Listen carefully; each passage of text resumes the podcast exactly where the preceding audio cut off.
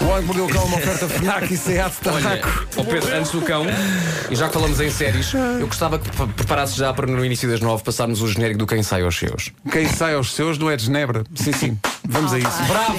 Título deste Ah, falta o episódio. título, peraí, sim, diz. título deste episódio: O Bob Esponja tem os salários em atraso. A ver se não o matam. Sei lá. Caros ouvintes. Deixa-me só da- dizer que é muito ténue a fronteira entre um título do Marco e um chalupa na rua a, gri- a Em gritar. pijama. A, a pijama, a gritar coisas. Com as calças. O Bob Esponja tem salários em atraso! A ver se não matam! Com o cinto feito com corda. A segurar as calças. Sim, sim, sim. Bom, E eh, uma caros camisola ouvintes, feita do Correio da Manhã. É isso, é isso. Ia bater, ia bater numa, numa Sim, sim. panela com Eu uma acho que vocês colher de estão pau a ser a gritar preconceituosos. Gisela, Gisela, assim que estou Há numa panela. pessoas malucas que têm sentido da moda. Isto hoje está imparável. É. Bom, caros Oh, ouvintes, Roger! eh, caros ouvintes, da próxima vez que no vosso emprego levantarem a questão sobre aumento de ordenados e, e quando vos for, for dada uma nega, pensem que poderia sempre ser pior. Veja-se o caso deste eletricista do Paquistão, Mohamed Rafik.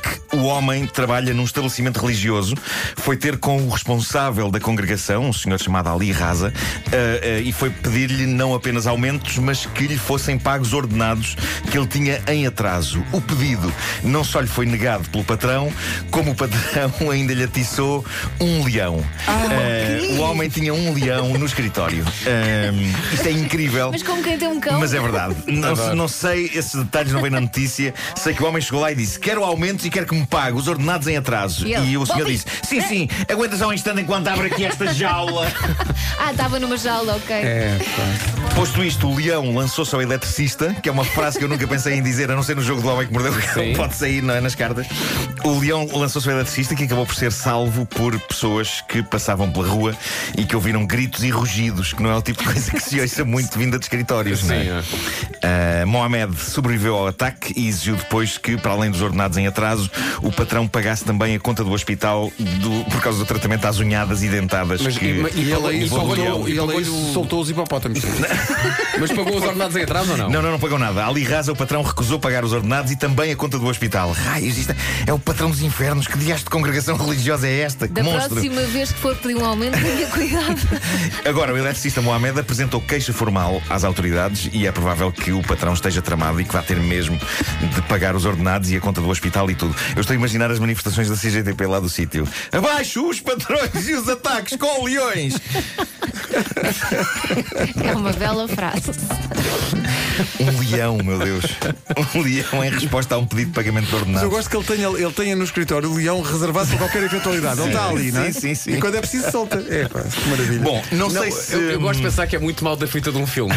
Que é portanto, o- a conversa, não é? O patrão de um lado da mesa e o, o empregado do outro.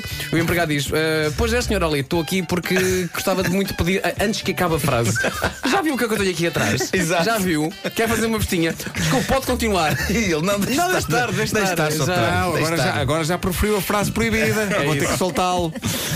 Bom, eh, Lembrei-me de ter que ir ali arranjar um disjuntor. eu, eu não sei se Bob Esponja faz parte das vossas vidas. Falo de SpongeBob SquarePants, Adoro. o incrível Nem e é por isso. demente Nem é por desenho isso animado da Nickelodeon. Eh, a série está a comemorar agora 20 anos e parece estar, parecia estar imune a qualquer ataque. No fundo, toda a gente que se cruza com o Bob adora o Bob. Até agora em que, à boleia das comemorações, surge uma professora da Universidade de Washington, Holly Barker, que vem dizer a série é racista. Como assim? Mas é- é uma série passada debaixo d'água sobre uma esponja que vive dentro de um ananás e que tem como melhor amigo uma estrela do mar e que trabalha num restaurante de hambúrgueres dirigido por um caranguejo. Racismo. As histórias Mas de é racista SpongeBob. para quem? É isso, é- aquilo passa-se num sítio debaixo d'água chamado Bikini Bottom. E nunca é dito exatamente onde é que fica Bikini Bottom, mas eh, a professora Holly Barker acredita que é uma referência ao atol de Bikini nas Ilhas Marshall, no Oceano Pacífico, e os habitantes nativos dessa zona foram retirados daí para que os Estados Unidos usassem a área para testes nucleares durante a Guerra Fria. E agora a professora vem dizer que o facto de SpongeBob se passar num sítio chamado Bikini Bottom normaliza e torna aceitável o roubo das terras aos indígenas e o apagamento do povo biquiniano ancestral. Mas, minha senhora, é uma série passada debaixo d'água sobre uma esponja que vive dentro do ananás e que tem como melhor amigo uma estrela do mar e que trabalha num restaurante de hambúrgueres dirigido por um caranguejo. É que as pessoas têm que pegar em tudo. É incrível. Ent- Entretanto, há teóricos da conspiração que dizem que as criaturas de SpongeBob são, são como são, precisamente devido às radiações dos testes nucleares no atol de Bikini. Aham. sério? Eu continuo a achar que é uma série passada debaixo de água sobre uma esponja que vive dentro de um ananás e que tem como melhor amigo uma estrela do mar e que trabalha num restaurante de hambúrgueres, dirige um caranguejo. Tu achas que SpongeBob era apenas um senhor chamado Bob, mas que Sim. vive- Entanto, com as radiações transformou-se numa esponja. Ah, Tudo me cansa, tudo me cansa. Nem, nem, nem, nem. Não, não, não, Era não, uma não, referência. não, Era não, Tony não. Nisha que cantava isto, não? Era uma isto é uma Todas canção muito Quero, divertida. Era. quero, som. Quero. Ah, no tempo do, do Para a Frente de Portugal havia uma versão que era Quero Freitas, não quero mais nenhum. É verdade. Vinha no disco, no disco do Para a Frente de Portugal. Bom, Bom, eh, deixa-me só dizer em relação ao SpongeBob Sim. que há muitos anos vi a versão do filme em português. Sim, sim. Eh, E a da altura SpongeBob apanha uma bebedeira comendo gelado. sim. E começa a gritar bêbado, garçom! E eu nunca, Mas eu era um nunca me gelado esqueci normal. disso. Portanto, ainda hoje, quando falas em SpongeBob, me lembro de SpongeBob bêbado, porque comeu muito gelado, gritando garçom! Era um gelado de rum e passas. É muito bom, é. Bom, da Irlanda, de um sítio chamado Kilmarnock.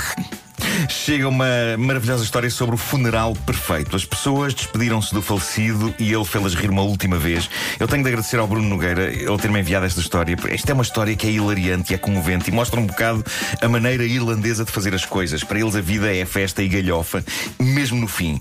Portanto, era o funeral de um senhor chamado Shea Bradley, militar veterano irlandês, avô de oito netos. O homem viveu uma vida bela e cheia e toda a gente sabia que ele tinha sentido de humor. Ninguém imaginava era que ele tinha planeado uma piada final épica. No momento em que o caixão descia à terra, um sistema de altifalantes instalado discretamente lá dentro foi também discretamente acionado e de dentro do caixão começou a ouvir-se isto que nós temos aqui. Vamos passar. Hello. Hello. Let me out. Where the fuck am I? Hello. Hello. Let me out. The fucking bag in here. Where the fuck am I? Is that that priest I can hear? Isto é incrível. Antes de morrer, Shea Bradley gravou esta rábula que era ele dentro do caixão a dizer: Pessoal, deixem-me sair. Está aqui escuro como o raio. Onde é que eu estou? Não me digam que isto é um padre que eu estou a ouvir. Aqui fala o Shea. Estou dentro da caixa. Sou, sou o morto. E no fim de tudo, ainda deixou gravada uma canção de despedida. Cá está. I was called to say goodbye. I'm going to die. I pray to say. Isto é incrível. E de repente o funeral transformou-se num espetáculo de comédia, com todos os familiares a rir. O vídeo está no YouTube e tornou-se viral e mostra como sair de cena à grande. Eu diria que é capaz de ser, é capaz de ser o vídeo mais otimista que eu vi no YouTube. Eis um homem que sabia que o seu fim estava próximo e preparou um gag final que fez toda a gente rir, família e amigos, no seu próprio funeral. É Eu acho incrível. isto maravilhoso. Extraordinário. Está com, Tira todo aquele muitos- peso à está com morte, muitas, não é? visu- muitas visualizações. Já não sei em que ponto é que vai. E mas agora não já era está uma assim gravação e mesmo. estava lá mesmo o senhor. Exato. E era um pedido de ajuda em que toda a gente. eles, Ah, ah, ele sempre na brincadeira. Não, mas vamos Gosto- então. Gosto da brincadeira. Vamos este ao palhaço. enterro, então. Gosto de pensar que na altura estava, ele, ele pôs na gravação: Isto é uma gravação! Eu estou mesmo aqui! Para deixar a dúvida. Sim, sim. Olha, sim, posso sim. acabar este momento com uma graça? Podes, podes. É relacionada com esta última história. Vamos. O senhor chamava-se Shea. Sim. Sabes que ele tinha muita facilidade em memorizar coisas. É verdade, a alcunha dele era cheia de cor. Bravo. Obrigado. Bravo, Vasco. Eh, Estavas tá, no Gonzo. Uma piada em cima Isto é de uma imparável. O que é que piada. se passa hoje? Isto Gastas- é- é- é- isto é- hoje isto é uma parece. matriosca. Não, não. pare- Mais do que uma matriosca, eu acho que hoje o que está aqui a acontecer é um macramé, é tipo alta costura Hum. eh, de comédia. Ok? Hum. Olha, eu ligo é, para um bater bordado, palmas. é uma espécie de um tapete de arraiolos de humor. É? Ok? Giro. Uhum. Bom, deixa-me só antes, antes dos patrocínios dizer que o jogo do Homem que Mordeu o Cão, o lançamento público é dia 17 de outubro, quinta-feira, às 19 horas na Fnac Colombo. Quem não for, a gente lança os leões. É isso, claro, vai lá estar dentro de uma jaula. As pessoas que estiverem só a passar de lado serão, obviamente, comidas. As pessoas que estiverem na FNAC só a fazer outras compras. Claro. Adquiram. Toda a gente vai ter que se Adquiram. aproximar. Adquiram. Adquiram. Então já viram este jogo, não estou muito interessado. Já viram este que eu tenho aqui? Larguem os Ai, não. livros. Olha, Larga-se. ontem, só, só um, pequeno, um pequeno parênteses. Eh, ontem, na, na Fnac do Isca Shopping, houve um senhor, de uma- um funcionário da Fnac, que me disse que o, que o jogo resulta-me também no- nos tempos de lazer deles. Eles têm lá o jogo na, na chamada área social Uhum. e, e parece que há grande galhofa. Maravilha. Eh, e eu fico muito grato por isso. O Homem que Mordeu o Cão foi uma oferta FNAC, onde se chega primeiro a todas as novidades e SEAT Tarraco, agora também presente na Unstore by SEAT, nas Amoreiras.